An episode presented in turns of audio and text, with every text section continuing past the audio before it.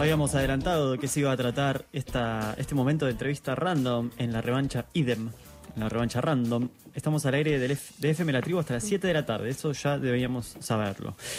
Nuestra entrevistada de hoy es Laura Milano, ella es licenciada y profesora en Ciencias de la Comunicación y doctora en Ciencias Sociales, se doctoró en la pandemia, eso lo pudimos investigar en el aislamiento del año pasado. Es docente, investigadora y publicó los libros Usina Posporno, Disidencia Sexual, Arte y Autogestión en la Pospornografía. Esto fue en 2014 y hace días nomás presentó un nuevo libro, El dedo en el porno, ¿sí? Regoces, ¿sí? Roces goces, entre teorías, feminismos y pornografía. Esto fue por editorial Madre Selva. Ya estamos en comunicación con ella para ver de qué se trata todo esto. Bienvenida, Laura Milano, a la revancha random. Hola, muchas gracias. ¿Cómo están? Bien, ¿vos? Muy bien. Vamos a estar acá con Lucila charlando un ratito Hola, con vos. Laura. Somos, Hola. somos todos gente salida de la Facultad de Ciencias Sociales, así que es medio eh, así como un, un- una... ¿no? Ha- Hagamos como una reunión, una asamblea. El, el bien, el bien- una asamblea. ¿Qué bien- hacer una asamblea? Decilo. Levante la mano. Laura, necesitamos primero que nos introduzcas a nosotros y a la audiencia a este concepto que es eje en tu recorrido académico, una manera resumida, ¿no? Porque claramente tenés mucho por decir, pero si nos podés hacer eh, una, una síntesis, ¿de qué se trata el posporno? Bueno, eh, a ver. En general, es como una pregunta un poco difícil de responder porque siempre siento que me quedo corta, pero vamos a hacer el intento. Me imagino. Eh,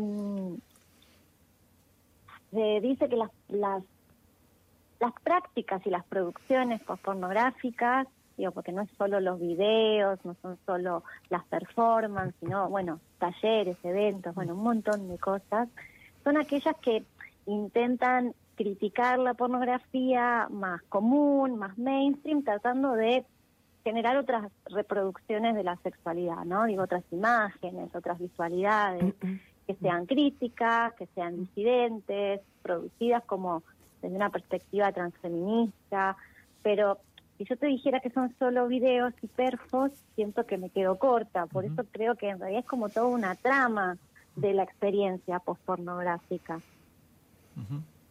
Así que espero que te haya servido mi definición. Sí, sí, vamos a ir afinándola para, para que nos termine de quedar claro a nosotros. En, en relación a la pornografía industrial, decías que, que es tiene un componente de crítica hacia eso, pero ¿se presenta como una alternativa a la pornografía industrial o busca poner en discusión algunos elementos ahí de la pornografía más mainstream, de, de disputar Sí, y de sí, modificar claro. elementos, o se presenta como algo totalmente aparte?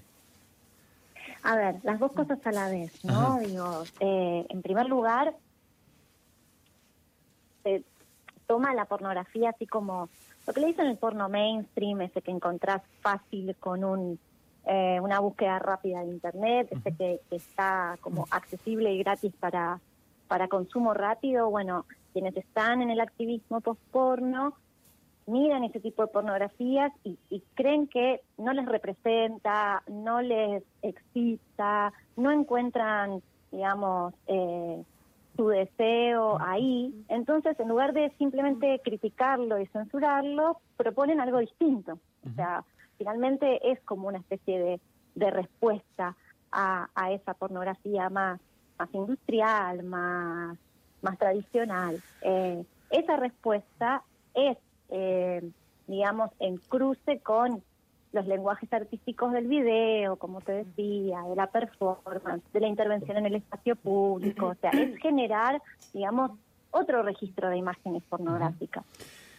Y por lo que estuve viendo, además del registro de las imágenes, o sea, quizá lo que puede llegar a, un espectador o espectadora o espectadore, eh, también hay una reflexión y una crítica en torno a las condiciones de trabajo en el porno, ¿no? Sí, sí, sí, sí, claramente. Sí, porque bueno, otra de las de las cosas que tiene eh, la industria pornográfica es poca claridad. O sea, no quiero decir que todo es malo. A mí no me gusta como, eh, digamos, las máximas, así decir todo es bueno, todo es malo. No, solamente decir que muchas veces la industria pornográfica tiene poca claridad respecto a las condiciones de trabajo. Y en esa poca claridad, muchas veces eh, encontramos cosas totalmente terribles, ¿sí? Eh, y entonces las experiencias del el postporno y del porno feminista también buscan no solo crear otras imágenes, sino generar una reflexión y una forma de trabajo distinta, ¿no? Donde aparezca el consenso, donde aparezca la decisión eh, compartida entre intérpretes y directores, digo, donde realmente aparezca como otra ética de trabajo finalmente. Hace poco una campaña en las redes que preguntaba, interrogaba sobre cuál había sido la educación sexual integral de cada uno y quién o qué había ocupado el lugar que propone hoy la ley vigente. Y ahí la pornografía apareció como un espacio predilecto para conocer y modelar sexualidades, ¿no? Como una especie de autoeducación sexual integral que quienes no tuvimos eh, la suerte de, de contar con esa ley, bueno, medio que se acudía al porno. El postporno también se plantea como un espacio de exploración de la propia sexualidad y en esa línea, ¿tiene un fin pedagógico? Bueno, eh, todo, todo ese, ese, mm, como ese planteo que haces está buenísimo. Está buenísimo porque lo podemos pensar así, más que pensarlo como una pregunta, podemos pensarlo como una afirmación posible, de decir, bueno, plantea una, plantea o, o, digamos, te da una vivencia, una experiencia, una experimentación, mejor dicho, de la sexualidad y por lo tanto poder hacer una pedagogía. Eh, al igual que el porno ha sido y sigue siendo también pedagogía sexual para muchos jóvenes, ¿no? Eh, tal vez no es tan explícito esta reflexión pedagógica como la decís vos, pero está buenísimo pensarlo también ahí, ¿no? Decir que, escúchame, si, la, el porno decimos que educa y lo que enseña no está tan bueno, ¿por qué no pensar también otras pornografías que en, enseñen algo un poco más eh, amigable respecto a la sexualidad, ¿no? Y ahí se me ocurre la pregunta respecto a la accesibilidad, ¿no? Porque esto que decían antes, o sea, es muy fácil acceder al porno, digo, cualquier búsqueda en internet o, bueno, en su momento como, no sé, intercambio de videos. Eh, ¿Cómo podríamos acceder así fácilmente al postporno o, o si un adolescente, adolescentite, se puede encontrar en esa búsqueda? Y ahí está como la parte más compleja, porque lo cierto es que, eh, a ver cómo decirlo, este, estas pornografías fáciles, gratis, eh, muy inmediatas que encontramos al alcance de un clic, eh, no hay que hacer mucho esfuerzo para, para buscarlas y para consumirlas. Y mm, no transmiten cosas que estén muy buenas, eh, lo digo así sin ser demasiado condenatoria, pero realmente hay, hay cosas que no están bien en la pornografía, que son terribles y que son muy feas. Eh, pero es el que más fácil se encuentra. Entonces, el desafío, obvio que es, eh, al menos a mí me gusta pensarlo así, es cómo estas pornografías que son críticas, que son disidentes, que son feministas, que intentan trabajar desde una ética de trabajo más, más copada, cómo hacer para que lleguen a un público más amplio. Mm. Bueno, yo creo que se intentan esos esfuerzos, pero lo cierto es que tampoco pueden correr con, eh, cómo decirlo, tampoco pueden competir con esta gratuidad infinita que encontramos del porno en Internet. Es un dilema. Sí. Como bueno, hay cosas que están buenísimas y nos encantan y apostamos a eso, pero hay que pagarlas, porque también hay trabajadores y trabajadoras detrás de esos proyectos. ¿Es eso o seguir consumiendo porno gratis, que la gran mayoría es bastante eh, machista, patriarcal? Bueno, eh, no tengo una respuesta para darte, simplemente que encuentro Sí. un dilema ahí. Sí, Como, sí, bueno, igual lo planteé en modo de dilema por eso mismo, ¿eh? porque de hecho se me ocurría mientras hablábamos que era esto, como bueno, es no solo la- lo, lo que, lo que podemos llegar a consumir, sino una estética, eh, una política y una ética que no tenemos a disposición fácilmente, pero justamente por los dilemas y por los problemas que venías planteando. Sí, sí, sí, tal cual. Sí, además- y además, con sinceridad, es como muchas de las eh, proyectos pornográficos, no digo todos, pero muchos proyectos pornográficos que están piolas de, de o del postporno o del porno feminista eh, son eh, europeos o de. Estados Unidos. Entonces, cuando uno quiere hacer su suscripción a las plataformas, bueno, para nuestro bolsillo también hiper devaluado, nos cuesta un montón eso. Entonces, bueno, hay una tensión ahí. Estamos hablando con Laura Milano, ella es doctora en ciencias sociales, docente e investigadora. Acaba de publicar un libro, se presentó hace muy poquitos días, tuvo una de sus presentaciones, se llama El dedo en el porno, roces goces, regoces, sí, R barra goces, entre teoría, feminismos y pornografía. Y en relación a esto último que veníamos charlando de hacerlo, hacerlo llegar al posporno a eh, mayor cantidad de sectores posibles para poner en cuestión a la pornografía más industrial, mainstream o que tiene todas estas cargas que veníamos eh, que venías mencionando. No llegamos todavía a leer tu último libro, pero sabemos que buscaste ahí un registro más de divulgación. Y hay, hay una búsqueda en ese sentido de lo que veníamos hablando, quizás de sacarlo del ámbito académico y acercarlo más a, digamos, las masas. eh, sí, sí, de una. De hecho, es un libro que es una compilación, ese último que salió por Madre Selva ahora en agosto. Y mm, por lo cual son muchos autores y autoras. Eh, y la propuesta ahí es que desde diferentes voces, porque hay gente que sí, que es de la academia, que investiga, pero también hay personas que hablan desde la experiencia propia de ser actrices porno, eh, organizar un, festival o un evento para proyectar pornografía, hacer perfos porno, o sea, hay como un, registro y una variedad de voces que también lo que invitan a ver, a, lo que invita esta reunión de, voces tan diversas es a darnos cuenta de que el tema de la pornografía es muy diverso y se puede pensar desde distintos lados, ¿no? Eh, y tratando de que tenga un tono, eh, a ver cómo decirlo, amigable, liviano, no así súper rebuscado, ni académico, ni re difícil, sino que cualquier persona que lo agarre pueda leer y pueda participar del debate. En ese mismo sentido, en las redes de la revancha random siempre armamos la agenda cultural para el fin de semana y el Centro Cultural Morán es uno de los sitios de consulta donde vamos a ver qué se puede hacer. Ahí encontramos un titular que dice Porno, quiero revolcarme con vos, un curso que vas a estar dando en el mes de septiembre. ¿Querés contarnos un poco de qué viene? Sí, sí, sí. A ver, eh, eh, gracias por mencionarlo.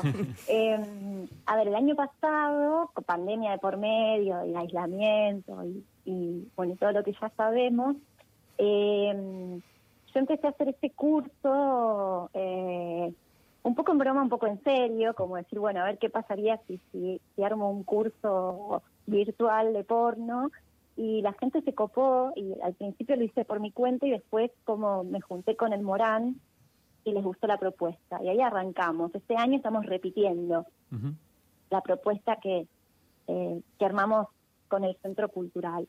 La idea es que es acercarse durante un mes, cuatro encuentros, eh, dos horitas por semana eh, y conversar de estos temas como con distintos, hay como decirlo, con distintas paradas, como yo digo.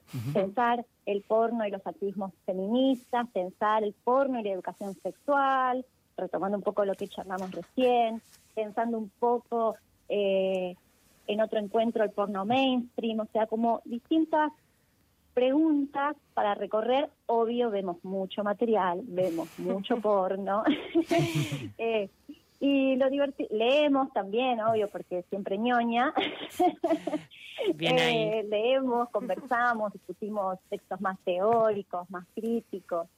Eh, pero lo que es muy bonito es que la virtualidad nos permitió encontrarnos con gente de distintos lados, ¿no? Entonces, a ver, es re alucinante escuchar a gente de distintos países o de distintas provincias o de distintas trayectorias de vida, tipo docentes, artistas, no sé, gente que quiere dirigir su película, tipo todos reunidos ahí pensando, pensando y viendo porno juntos, lo cual también es como todo un acontecimiento, porque en general es algo que no hace en soledad. Bueno, la invitación está hecha entonces para septiembre en el Centro Cultural Morán. Se pueden fijar ahí en el Instagram del Morán. Laura, anotar, eh, sí, sí, sí. Eh, no, nos tenemos que, que, tenemos muy poco tiempo, pero no queríamos dejar de preguntarte por algo que viene marcando agenda de un tiempo a esta parte, que es el sitio, la aplicación, la red social OnlyFans, ¿sí? Algo así como la red social del porno, que ahora encima parece que va a comenzar a censurar contenido explícito, sumándose a cierto espíritu de censura de otras redes sociales. ¿Pudiste ver algo de lo que está pasando ahí? Eh, y pensaba también en, en, esto de, la, de, los cruces entre la producción de imágenes eróticas, la autogestión y, el consumo de, redes sociales. ¿Tenés alguna, algún aporte para, para que nos quedemos pensando? Sí, sí. en primer lugar, por lo que tengo entendido, al final OnlyFans se tiró para atrás con la decisión. O sea, al final ah. no, va, no va a suceder esto que que iba a empezar el primero de octubre, que era como una especie de, em, de restricción en relación a los contenidos sexualmente explícitos. Parece que, bueno, obviamente el, el, movimiento y, y, la movida que armaron muchos trabajadores y trabajadoras sexuales, tipo visibilizando la cuestión, hizo que OnlyFans eh, retrocediera sobre su decisión, lo cual me pone muy contenta. claro, iba a ser como un Instagram más, sino finalmente.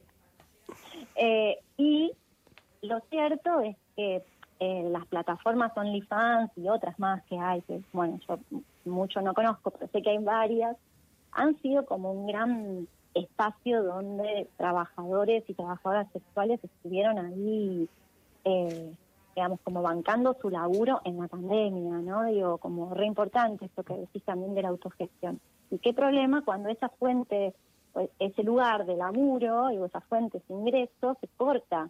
Y que lo que dicen, yo no, no quiero marcar una posición al respecto porque todavía no lo, no lo investigué mucho, entonces estaría hablando de más. Lo que dicen es que detrás de esta normativa que iba a poner OnlyFans en su hablan como intereses y pujas eh, de grupos así como muy conservadores, mm. religiosos y tal, bueno, etcétera. Si fuera así, la verdad que estamos como en un problema mm. porque porque no se va a detener en OnlyFans.